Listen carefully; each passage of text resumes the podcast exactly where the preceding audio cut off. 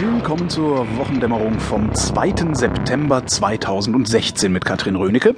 Und Holger Klein. Ich behaupte ja immer noch, dass das Sommerloch immer noch da ist äh, und habe darum auch kein Referat für die heutige Sendung vorbereitet. Ah, das Dafür trifft sich aber gut. Aber ein Sträußchen kleiner Themen mitgebracht.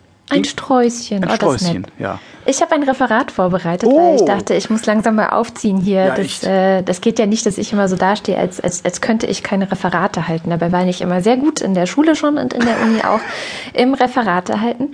Und ich habe mir dieses Mal das Thema Brasilien ausgesucht. Ich mache dann nachher dachte, so Schnarchgeräusche, um dich zu verunsichern. Okay. Mach das, mach okay. das.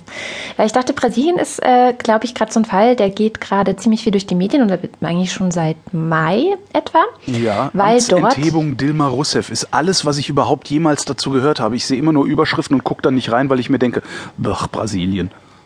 Ja, Genau. Und das dachte ich mir nämlich, dass da sowieso keiner weiß, was da eigentlich passiert ist.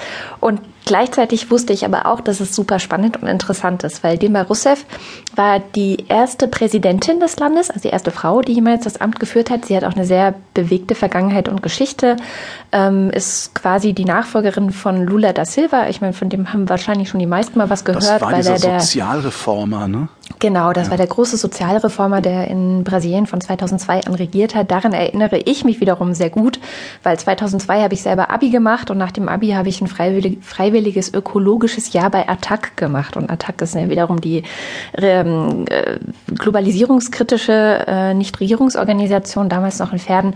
Und wir haben das alle gefeiert. Ja, also dieser, dieser Lula war einfach eine Galionsfigur der Linken, der ähm, der sozialen Bewegungen, der wirtschaftskritischen Bewegungen und ähm, ist, glaube ich, angetreten mit dem Wahlversprechen, jedem, jedem Brasilianer eine warme Mahlzeit pro Tag oder so ähnlich, ne?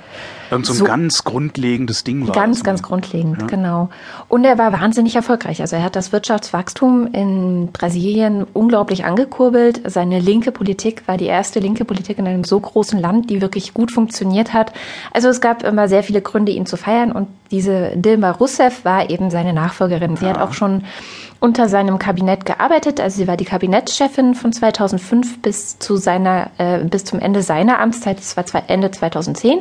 Also sie ist im Januar 2011 zur Präsidentin ernannt worden.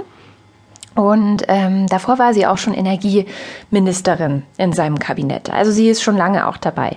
So, das ist so ein bisschen die, die Kurzgeschichte zu ihrer politischen Karriere. Mhm. Und ähm, sie steht seit ungefähr Mai massiv in der Kritik oder nicht nur in der Kritik, sondern auch massiv unter Druck. Es gibt äh, einen, einen Kontrahenten, der ist seit